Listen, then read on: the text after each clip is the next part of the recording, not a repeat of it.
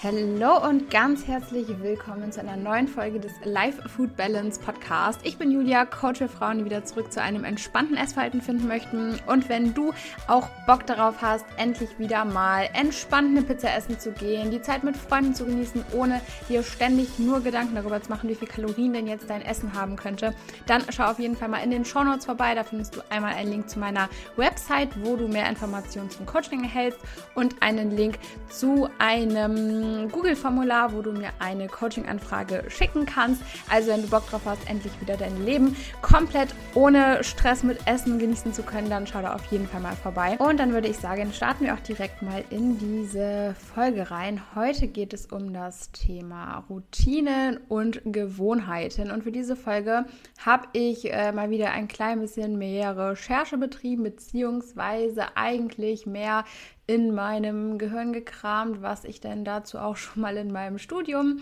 alles gehört habe. Ähm, für die, die es nicht wissen, ich studiere Sportwissenschaften, beziehungsweise genauer gesagt studiere ich Sport und Gesundheit in Prävention und Therapie. Ähm, und da geht es halt auch ziemlich viel um so gesundheitsbezogenes Verhalten oder auch, wie baut man eigentlich gesunde Gewohnheiten und Routinen auf, woran kann es liegen, dass Menschen ja eigentlich wissen, was gesund ist und sie es aber trotzdem nicht umsetzen. Und da gibt es eben auch diverse Modelle und äh, Theorien zu, woran das alles liegen kann.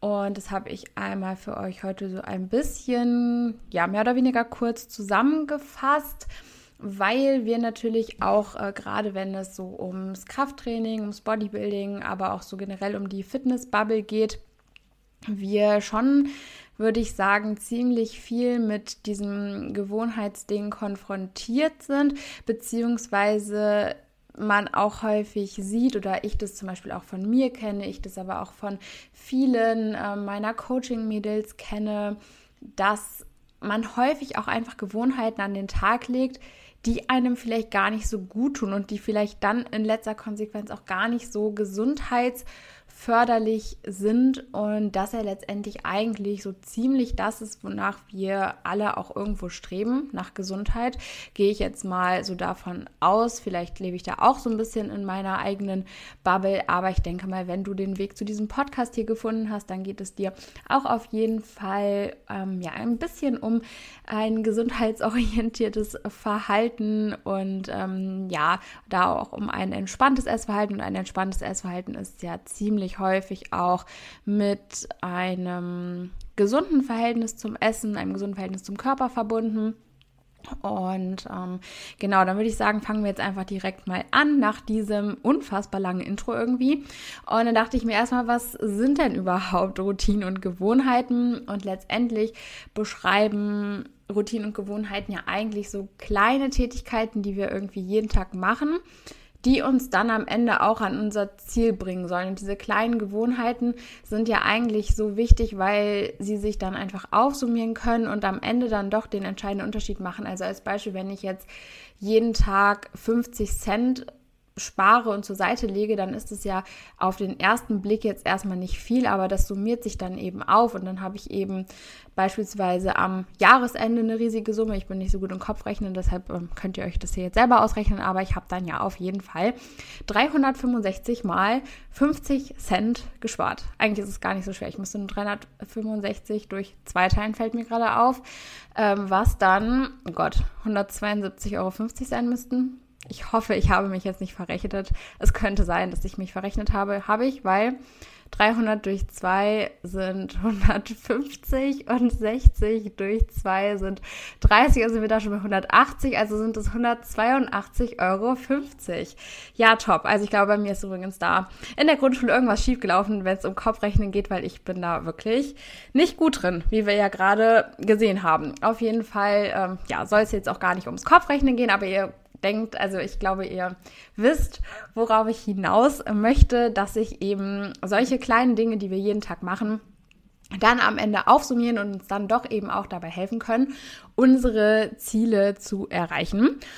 Und es gibt zwar auch diverse Modelle, finde ich jetzt aber auch nicht unbedingt alle so anschaulich. Ein gutes Buch, was mir damals auch ein Dozent in der Uni empfohlen hatte und ich mir das daraufhin dann auch geholt hatte, ist von James Clear, die 1%-Methode. Ich habe das ähm, gelesen und habe auch jetzt für euch die wesentlichen Punkte zusammengefasst. Also ähm, kann man sich holen, muss man aber nicht, weil ich persönlich finde das Buch jetzt für ja, den Inhalt dann tatsächlich ein bisschen dick und ich möchte jetzt, also natürlich kann sich das Buch holen und es ist sicherlich auch lohnenswert, das zu lesen, aber alle wesentlichen Punkte habe ich jetzt eigentlich auch hier mal so für euch zusammengefasst. Ähm, er benennt halt vier Eigenschaften, die eine Gewohnheit haben muss, damit wir sie eben aufrechterhalten, beziehungsweise gibt es drei Eigenschaften, die die Wahrscheinlichkeit erhöhen, dass ein Verhalten einmal ausgeführt wird und dann gibt es noch eine letzte Eigenschaft, die dann die Wahrscheinlichkeit erhöht, dass ein Verhalten wiederholt wird. Ich werde mich dann aber am Ende auch nochmal auf ein paar andere Theorien und Modelle beziehen, weil ich finde, dass da eben einfach auch noch ein bisschen was fehlt. Die erste Eigenschaft ist aber auf jeden Fall erstmal, dass die Gewohnheit offensichtlich sein muss. Und damit ist gemeint, dass wir uns erstmal alles, was wir unbewusst auch vielleicht aus Gewohnheit machen, uns das eben erstmal auch bewusst machen müssen. Und das ist eben auch super wichtig, sich erstmal bewusst zu machen, was habe ich denn überhaupt alles für Gewohnheiten, weil man dann doch super viel auch so aus reiner Gewohnheit macht, ohne drüber nachzudenken, was ja auch schon der Sinn einer Gewohnheit ist aber es dann doch auch manchmal Sinn machen kann, seine Gewohnheiten und auch seine unbewussten Gewohnheiten einfach doch nochmal zu reflektieren, um da wirklich zu schauen, entspricht das eigentlich noch dem, was ich damit erreichen will oder passt diese Gewohnheit überhaupt noch zu meinen Zielen? Ein Beispiel, zum Beispiel, was mir da auch jetzt direkt eingefallen ist, was natürlich ein sehr krasses Beispiel ist, ist ähm, meine Wettkampfvorbereitung, meine letzte Prep, die ich abgebrochen habe. Da habe ich sehr, ja, in der letzten Zeit dann doch sehr viel einfach aus Gewohnheit weitergemacht, ohne darüber nachzudenken. Und als ich eben angefangen habe, da nochmal genauer drüber nachzudenken, warum ich das alles eigentlich mache, warum ich mir das antue, warum ich mich da so quäle, ist mir aufgefallen, dass ich da gar keine konkrete Antwort mehr drauf habe und dass ich gar nicht mehr wirklich weiß, warum ich das alles mache, weil es einfach nicht mehr zu meinen Zielen und auch nicht mehr zu meiner Vorstellung des Lebens gepasst hat. Und das ist natürlich jetzt ein sehr krasses Beispiel, aber daran finde ich, erkennt man einfach ganz gut, wie wichtig es auch einfach ist, die ganzen Dinge, die man jeden Tag so macht, die man aus Routine, aus Gewohnheit macht, einfach mal zu hinterfragen. Also schreibt dir vielleicht auch wirklich mal alles auf eine Liste und überleg mal wirklich, welchen Zweck welche einzelne Gewohnheit verfolgt und ob diese Gewohnheiten dir wirklich gut tun, ob sie wirklich noch zu deinen aktuellen Zielen passen oder was vielleicht eher nicht mehr dazu passt und was du wirklich mittlerweile nur noch so aus reiner Gewohnheit machst oder was du eben vielleicht auch aus reinem Zwang machst. Und ich hatte euch auf Instagram auch mal gefragt, das ist jetzt wirklich schon ein bisschen länger her, ähm, was ihr denn vielleicht auch für Fragen habt zum Thema Routinen und Gewohnheiten. Und da war eine Frage eben auch, wie erkennt man äh, zwanghafte Gewohnheiten?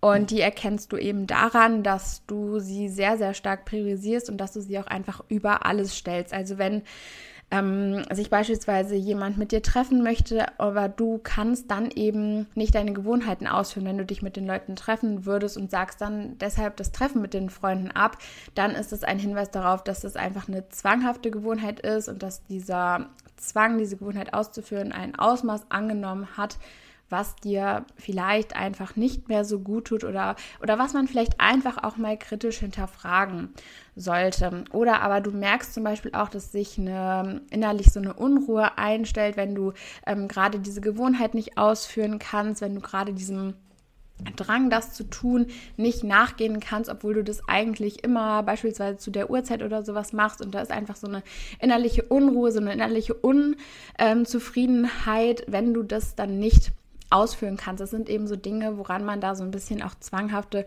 Gewohnheiten erkennen kann. Also zwanghafte Gewohnheiten, ja, ist im Prinzip einfach, wenn du nicht ohne diese Gewohnheit kannst und wenn es dich beispielsweise auch stresst, wenn du mal ähm, aus deinem alltäglichen, aus deiner alltäglichen Struktur rausgerissen wirst und dann eben diese Gewohnheit nicht ausführen kannst. Also beispielsweise im Urlaub sieht man das auch immer ganz gut ob ähm, jemand Gewohnheiten macht oder auch gerade Ernährungsgewohnheiten hat, die er einfach macht, weil sie ihm gut tun oder ob er sie macht, weil sie zum Zwang geworden sind. Das erkennt man dann immer ganz gut, wenn man gezwungen ist, diese Gewohnheiten mal sein zu lassen. Und dann muss man dann natürlich auch ehrlich zu sich selber sein und da wirklich auch feststellen, ob man gerade gut ohne diese Gewohnheiten klarkommt und ob man das mal gut tolerieren kann, dass es mal anders ist, oder ob man da merkt, dass man doch ähm, vielleicht starke Probleme hat, wenn man beispielsweise sein Essen am Hotelbuffet nicht abwiegen kann und ob einen das einfach stark triggert und stresst.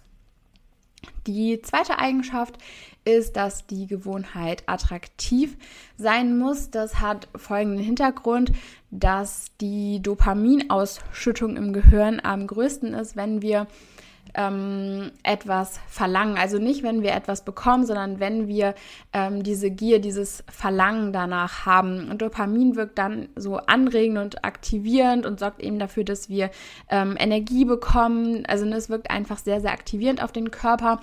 Und ähm, wenn die Gewohnheit so attraktiv ist, dass sie dann letztendlich auch die Ausschüttung von Dopamin bewirkt, dann haben wir da eben wirklich auch mehr Energie, um der Gewohnheit nachzugehen und somit dann eben auch mehr Motivation, dieses Ziel zu erreichen. Also Alleine wenn wir die Erwartungen an eine lohnende oder gewinnbringende oder angenehme Erfahrung haben, dann motiviert uns das überhaupt auch zu handeln. Deshalb ist es eben wichtig, dass Gewohnheiten attraktiv sind und deshalb ist es eben auch wichtig, dass ähm, ja, man, man sich generell also nicht äh, super viele Dinge raussucht im Leben, auf die man gar keinen Bock hat, weil du hast automatisch mehr Energie für etwas, wenn du Bock darauf hast und wenn das irgendwie einfach attraktiv für dich ist in dem Sinne. Es ist ja letztendlich auch logisch. Man macht eben, das kann ja jeder wahrscheinlich bestätigen, das wirst du mir jetzt auch bestätigen können, ähm, wenn du eine angenehme Vorstellung hast an eine Handlung, die du in der Zukunft ausführen wirst, dann wirst du sie auch eher ausführen, als wenn du da einfach eine super unangenehme Vorstellung zu hast und eigentlich eher schon fast schon, ähm, ja, so ein bisschen so eine ablehnende Haltung dazu hast, dann hat man da natürlich auch weniger Bock drauf. Und deshalb ist es einfach so wichtig, weil äh, ja, da eben auch über die Dopaminausschüttung sehr viel mit unserer Energie passiert, was sich dann natürlich auch wiederum auf die Motivation auswirkt und was sich dann natürlich aber auch wiederum darauf auswirkt, wie engagiert wir bei der Sache sind und wie, ja, wie, ähm, wie, wie viel Mühe wir uns auch dabei geben, irgendwelche Dinge auszuführen. Und ich bin eben auch immer der Überzeugung, dass wenn einem etwas Spaß macht und man zu etwas motiviert ist, dass ähm, ja man diese Dinge einfach einfach tausendmal besser macht und dass diese Wahrscheinlichkeit, dass du dann eben auch deine Ziele erreichst, wenn du da Bock drauf hast, einfach viel viel größer ähm, ist, weil du einfach mit einem ganz anderen Elan an die Sache rangehst. Die dritte Eigenschaft ist, dass die Gewohnheit einfach sein muss. Ähm, und das hat einfach so den Hintergrund, dass Gewohnheiten entstehen, wenn Verhalten durch Wiederholung dann automatisiert wird. Also die Häufigkeit einer Gewohnheit ist wichtiger als die Dauer einer Gewohnheit. Und das ist ganz logisch auch eigentlich wieder. Also es geht immer darum, die Gewohnheiten zu machen. Also man lernt eine Gewohnheit immer durch das Machen und nicht durch das Planen und durch das Überlegen, ach, was wäre denn, wenn ich das jetzt mal mache? Man lernt immer nur, indem man das tatsächliche Verhalten dann auch ausübt. Das ist ja auch super ähm, typisch, dass ähm, ne, dann immer, bevor man etwas anfängt, total viel überlegt wird, okay, wie mache ich das jetzt genau und was ist denn dann der beste Weg? Und am besten ist es tatsächlich einfach anzufangen, weil dann merkst du, was funktioniert, was funktioniert vielleicht nicht so gut, was macht dir Spaß, was macht dir nicht so viel Spaß. Also weniger planen und einfach auch mehr machen. Das waren jetzt ähm, ja, die drei Eigenschaften, die erstmal dafür sorgen, dass ein Verhalten überhaupt einmal ausgeführt wird. Und die letzte Eigenschaft, die erhöht jetzt die Wahrscheinlichkeit, dass das Verhalten dann eben auch wiederholt wird, was ja tatsächlich Sinn der Sache ist, wenn wir über Gewohnheiten reden. Weil, wie ich ja auch am Anfang schon mal kurz gesagt hatte, geht es ja bei Gewohnheiten nicht darum, dass wir sie einmal machen, sondern Gewohnheiten haben erst ihren gewünschten Effekt, wenn wir sie dann eben auch öfter zeigen oder ja, öfter Handeln, öfter machen. Öfter machen ist das Wort. Und die vierte Eigenschaft, die James Clear benennt, ist, dass die Gewohnheit befriedigend sein muss. Und das ist auch wieder super logisch eigentlich, denn wenn eine Gewohnheit kein einziges Bedürfnis, was wir haben, befriedigt, dann sieht unser Gehirn auch keinen Anlass dazu, die Gewohnheit zu wiederholen, weil wozu denn auch? Also, ne, wenn wir da irgendwie keine Befriedigung ähm, von bekommen, dann macht es einfach für uns keinen Sinn, diese Gewohnheit zu wiederholen. Und das ähm, findet man ja auch oft in der Pädagogik beispielsweise mit der Konditionierung. Also so ganz simpel eigentlich, was belohnt wird, wird wiederholt und was bestraft wird, wird vermieden. So findet ja auch ziemlich viel äh, beispielsweise Lernen am Modell statt oder generell auch einfach ler Lernen von bestimmten Verhaltensweisen. Ne? Also ähm, gerade als Kind, da probiert man sich ja auch so viel aus und ähm, zeigt bestimmtes Verhalten. Und wenn das Kind dann darauf eben eine positive Resonanz bekommt, es bekommt vielleicht Aufmerksamkeit oder vielleicht sogar auch eine Belohnung, ähm, dann spricht das dafür, dann wird das eben im Gehirn auch so abgespeichert, dass man das Verhalten durchaus wiederholen kann. Und wenn man vielleicht negative Resonanz bekommt oder auch bestraft wird für etwas, dann ähm, ja, vermeidet man eher, das Verhalten auch nochmal zu zeigen. Ein Problem, was sich dabei vielleicht ergeben könnte, wäre dann, dass man als Mensch auch nach sofortiger Befriedigung strebt und viele Gewohnheiten ihren Effekt aber erst nach einiger Zeit zeigen. Also ein ganz klassisches Beispiel wäre jetzt zum Beispiel Thema Essen und Abnehmen. Ähm, so prinzipiell ist der Mensch ja danach bestrebt, immer gut gesättigt zu sein und dem Hunger als Bedürfnis auch immer nachzugehen, damit dieses Bedürfnis des Hungers dann eben auch befriedigt wird. Wenn wir jetzt aber sagen, wir haben das Ziel abzunehmen, dann muss man eben diese kurzfristige Befriedigung kurze Zeit zurückstellen, um dann eben auch langfristig seine Ziele zu erreichen. Und das ist eben ja, so, so der schwierigste Punkt letztendlich, wenn es auch darum geht, äh, gesundheitsorientierte Verhaltensweisen aufrechtzuerhalten. Beziehungsweise haben wir auch oft dieses Problem oder ähm, ja, sehe ich das auch oft bei meinen äh, Coaches oder kenne es eben auch von mir selber, dass ähm, wenn man jetzt beispielsweise das Ziel hat, aus einer Essstörung ähm, rauszukommen, dass man dann ganz stark diesen Konflikt hat ähm, zwischen dieser kurzfristigen Befriedigung der Essstörung in dem Moment und der langfristigen Befriedigung der eigentlichen Bedürfnisse, dass man ja aus der Essstörung raus will. Und macht dir da dann wirklich immer ähm, auch bewusst, dass das in dem Moment nicht du selber bist und dass das nicht dich selber befriedigt und belohnt, sondern dass in dem Moment diese Verhaltensweise auch immer die Essstörung belohnt. Also da finde ich es auch immer generell gut, sich da einfach wirklich ähm, nochmal klar zu machen, okay, was möchte die Essstörung in mir und was möchte ich und wer spricht gerade in dem Moment da in meinem Gehirn. Wenn es beispielsweise darum geht, ähm, bei strömendem Regen noch ein paar Schritte zu machen oder das Stück Gurke abzuwiegen, obwohl man sich eigentlich vorgenommen hat, damit ein bisschen entspannter umzugehen oder heute doch äh, statt der Pizza nur einen Salat zu bestellen.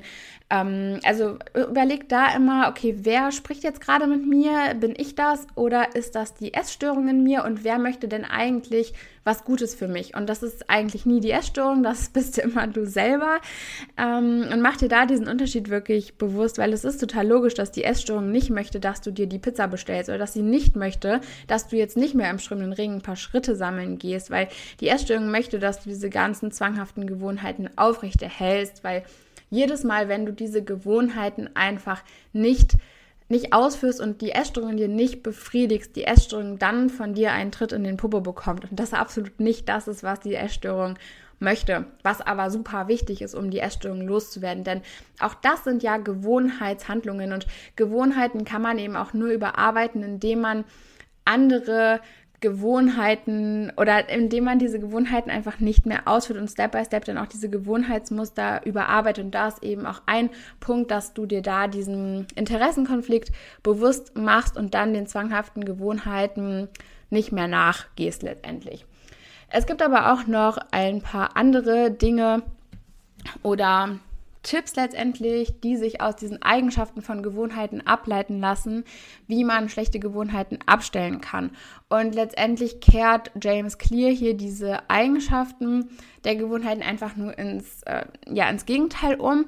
Also, dass zum Beispiel, ähm, statt dass die Gewohnheit sichtbar sein muss, muss man, wenn man schlechte Gewohnheiten äh, abstellen möchte, dafür sorgen, dass die Gewohnheit unsichtbar wird. Also, dass man sich da eben beispielsweise vor Auslösen oder Impulsen schützt ähm, wie zum Beispiel, wenn ich sage, ich möchte weniger Fernseh schauen, dass ich dann die Fernbedienung nicht so offensichtlich irgendwo rumliegen habe oder wenn ich sage, ich möchte abends lesen und nicht mehr ans Handy gehen, dass ich dann nicht das Handy auch direkt neben mich lege, sondern dass ich mein Handy vielleicht wirklich mal in einen anderen Raum lege und so diesen Impuls oder diesen ähm, Auslösereiz, dass ich aufs Handy gucke, einfach in dem Sinne vermeide.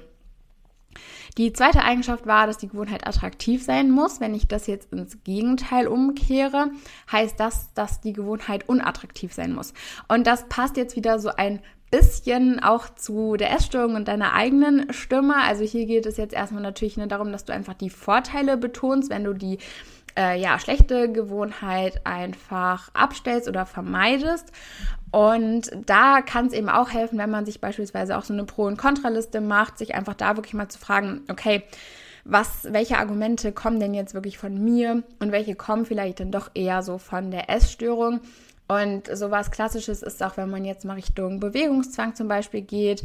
Ähm, wenn ich mich mehr bewege, kann ich mehr essen, was jetzt by the way, einfach auch nicht unbedingt so der Fall ist, also auch eigentlich nur bedingt. Stimmt, aber es ist ja auch so eine ganz klassische Assoziation, die ja je nachdem auch so ein bisschen hinter Bewegungszwang steckt, beziehungsweise komme ich jetzt gleich noch mal zu, ja auch so ein bisschen was mit der ähm, Angst vor einer Zunahme zu tun hat. Also jetzt erstmal Assoziation oder ähm, ja Annahme eigentlich, wenn ich mich mehr bewege, kann ich mehr essen. Und dass du das dann eben dir unattraktiv machst oder beispielsweise dann eben auch die Vorteile hervorhebst, was denn passiert, wenn du dich einfach weniger bewegst. Und zum Beispiel wäre das, wenn ich mich weniger bewege, habe ich mehr Zeit, um beispielsweise Freunde zu treffen. Oder wenn ich mich weniger bewege, dann gebe ich meinem Körper mehr Pause und kann somit ähm, zum Beispiel, ähm, ja, oder habe dann eben mehr Energie im Training, kann da mehr Progress machen, gebe beispielsweise meinen Beinen ähm, die eine bessere Möglichkeit wieder zu regenerieren, werde dann so da einfach mehr Gains machen. Ne? Also das ähm, kann man eben auch ganz, ganz viele Gewohnheiten übertragen. Ähm, Genau, und dann, was da ja auch noch mit reinspielt, ist eben, dass diese Gewohnheiten noch oftmals mit einer Angst verbunden sind. Also wenn wir jetzt bei dem Beispiel Bewegungszwang bleiben, dann steckt ja dahinter auch oftmals die Angst vor einer Zunahme. Und hier ist es wichtig, dass du dir auch hier mal klar machst oder auch einfach mal die Frage stellst, weißt du, dass das Ereignis XY, also beispielsweise jetzt hier die Zunahme, eintritt, wenn du dich weniger bewegst? Oder nimmst du das an und, und gehst davon aus, dass dieses Ereignis eintritt?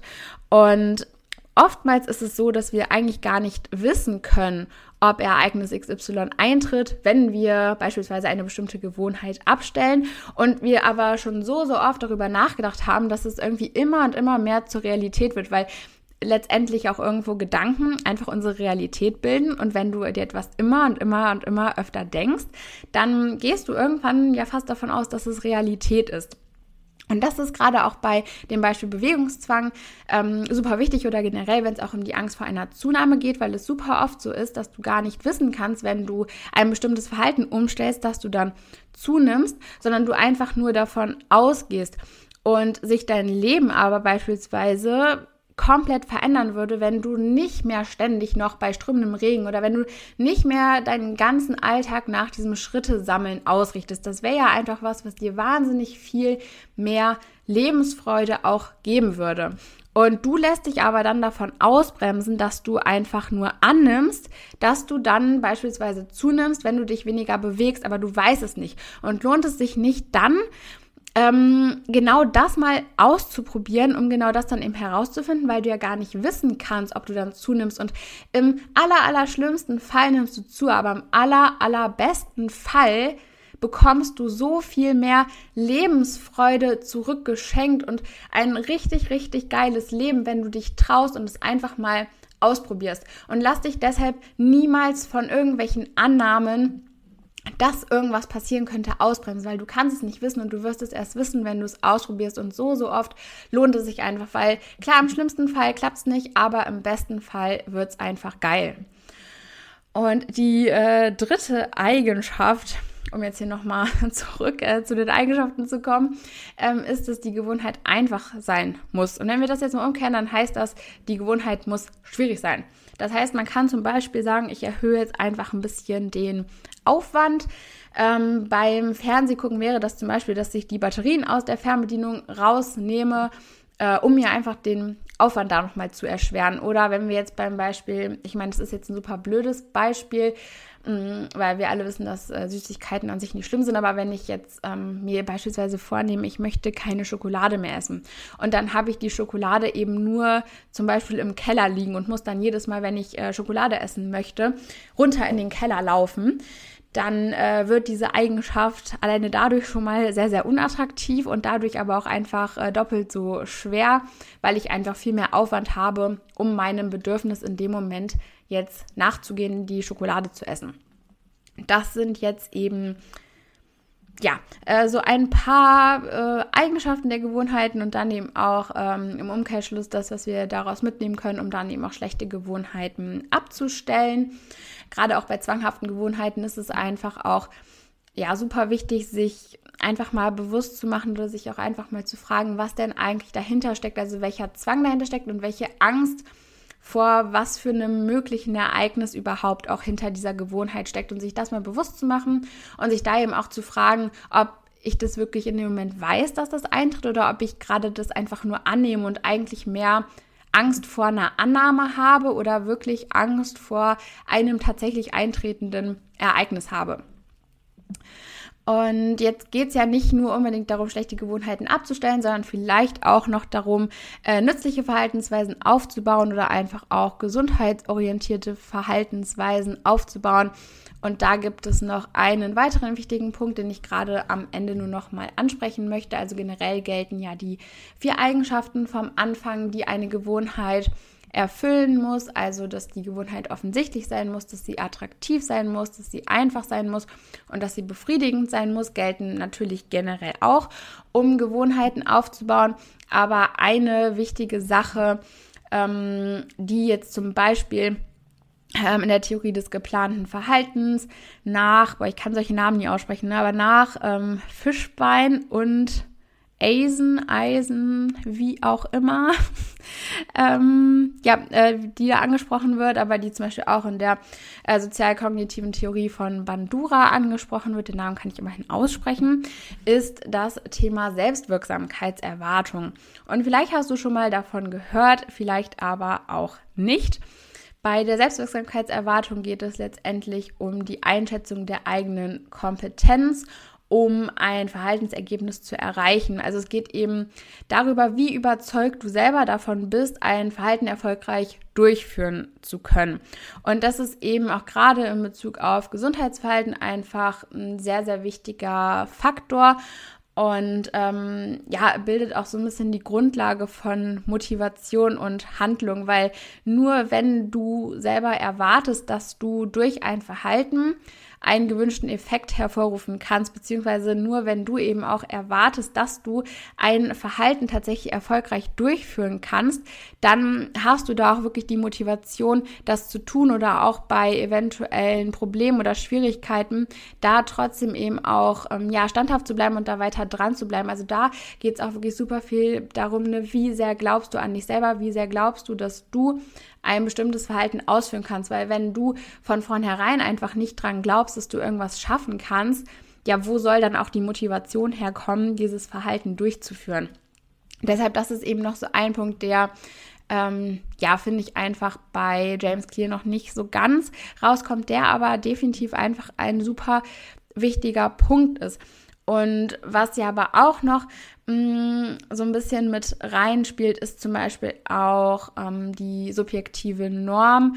Also ähm, ja, die Überzeugung darüber, ähm, welche Erwartungen auch andere Personen zum Beispiel an dich haben könnten oder eine, welche, welche Normen einfach generell so von außen an dich herangetragen werden. Und das sind natürlich Dinge, die sind bei manchen Menschen so stärker ausgeprägt, bei anderen weniger stark. Aber das sind auch nochmal so Faktoren, die man sich einfach so ein bisschen auch bewusst machen kann und darf und sollte, wenn es auch um das Thema Gewohnheiten geht, weil du da vielleicht dann auch so ein bisschen für dich die Lösung findest, warum es mit bestimmten Gewohnheiten bisher vielleicht auch einfach nicht geklappt hat. Weil wenn, oder, mh, mm, ja, wie sage ich das am besten? Also wenn ich jetzt beispielsweise eine Gewohnheit ähm, mir aneignen möchte, aber ich weiß, dass zum Beispiel mir nahestehende Personen das eigentlich gar nicht gut finden oder die total andere Normen und Werte vertreten, dann werd, werde ich mich automatisch schwer damit tun, diese Gewohnheiten zu etablieren, weil wir Menschen schon in gewisser Weise einfach auch nach Anerkennung streben. Und vielleicht hast du irgendeine Gewohnheit, wo du immer denkst, boah, ich will das so unbedingt und du weißt einfach nicht, warum es klappt und vielleicht hat es ja auch was damit zu tun, vielleicht hat es aber auch irgendwas mit der Selbstwirksamkeitserwartung zu tun, dass du irgendwie dann doch, wenn du ganz ehrlich zu dir bist, gar nicht so richtig daran glaubst, dass du das umsetzen kannst oder so. Also ähm, schau da ruhig nochmal nach und begib dich da auch mal so ein bisschen auf ja, Ursachenforschung letztendlich, ähm, woran es denn vielleicht liegen könnte, dass das mit der Gewohnheitsbildung bisher da vielleicht nicht so gut funktioniert hat, denn wenn du die Ursache kennst, dann bin ich mir ziemlich sicher, dass du es da eben auch schaffen wirst, da eine Lösung zu finden, ähm, um die Gewohnheit dann eben auch langfristig umsetzen zu können. Und jetzt bin ich hier schon bei ja, 29,5 Minuten und überlege gerade, ob ich noch irgendeinen wichtigen Punkt vergessen habe. Ich glaube aber eigentlich, dass ich jetzt gerade so ziemlich alles gesagt habe, was ich in dieser Folge sagen wollte. Mm, ja, also Thema Gewohnheiten und ähm, Routinen sind erstmal super, super cool, weil ja, die sich einfach über die Zeit aufsummieren können und uns damit einfach dann helfen können, äh, über automatisierte Handlungen unsere Ziele zu erreichen. Gerade wenn es aber auch um zwanghafte Gewohnheiten und Routinen geht, kann es eben auch einfach sein, dass sie in gewisser Weise ein bisschen toxisch wirken, gerade wenn es ums Thema Essstörung oder auch ähm, ja letztendlich den Kampf gegen die Essstörung wird, ist es manchmal auch da ein bisschen schwierig dazwischen zu unterscheiden, beziehungsweise ist es ja dann eben auch oft so, dass die Essstörung einfach ein bisschen lauter ist und dafür sorgt, dass wir ja sie im Prinzip kurzfristig befriedigen, obwohl wir langfristig eigentlich was anderes wollen, nämlich dass die Essstörung leiser wird. Und da kann es dann eben auch helfen, dass du dir bewusst machst, dass die Essstörung aktuell immer noch laut ist und dass es notwendig ist, die Bedürfnisse der Essstörung mal so ein bisschen zu ignorieren und da ein bisschen mehr auch drauf zu hören, welche Bedürfnisse ähm, denn letztendlich du selber eigentlich hast und dass du vielleicht langfristig das Ziel hast, diese Essstörung hinter dir zu lassen und dass es dafür eben dann auch wichtig ist, ähm, dem kurzfristigen Schrei der Essstörung nicht nachzugehen. Ähm, weil die Essstörung einfach immer laut bleiben möchte, die möchte immer da sein, die möchte von dir keinen Tritt in den Hintern bekommen. Und das, ähm, ja, finde ich, ist einfach, ähm, ja, da auch nochmal sehr wichtig, sich das da bewusst zu machen. Und genau, ja, dann würde ich sagen, sind wir doch jetzt auch hier am Ende dieser tatsächlich mal etwas längeren Folge angekommen. Wenn du dieses ganze theoretische Wissen über Gewohnheiten jetzt hilfreich fandest, dann gib dem Podcast gerne eine positive Bewertung, teile ihn gerne auch in deiner Instagram Story, damit mehr Leute von diesem Wissen profitieren. Oder schreib mir auch gerne eine Nachricht, zum Beispiel auf Instagram, wenn dir auch gerade diese Podcast-Folgen, die ein bisschen mehr auf so theoretischem Wissen und auch wissenschaftlichen Modellen basieren, äh, wenn dir solche Arten, wenn dir so, oh Gott, jetzt, ja, jetzt bin ich am Ende von der Folge, jetzt kann ich nicht mehr reden, wenn dir so eine ähm, Art von Podcast-Folge, sagt man das so, gefall, gefällt, ähm, ihr wisst auf jeden Fall, was ich meine. Also wenn dir so eine Podcast-Folge gefällt, mit wissenschaftlichen Modellen, ein bisschen äh, theoretischer basiert, dann äh, gib mir da auch gerne mal Feedback zu. Dann werde ich in Zukunft öfter auch solche Podcast-Folgen machen. Und äh, in diesem Sinne würde ich sagen, wir hören uns dann in der nächsten Woche wieder. Ich habe dich ganz so lieb und macht's gut.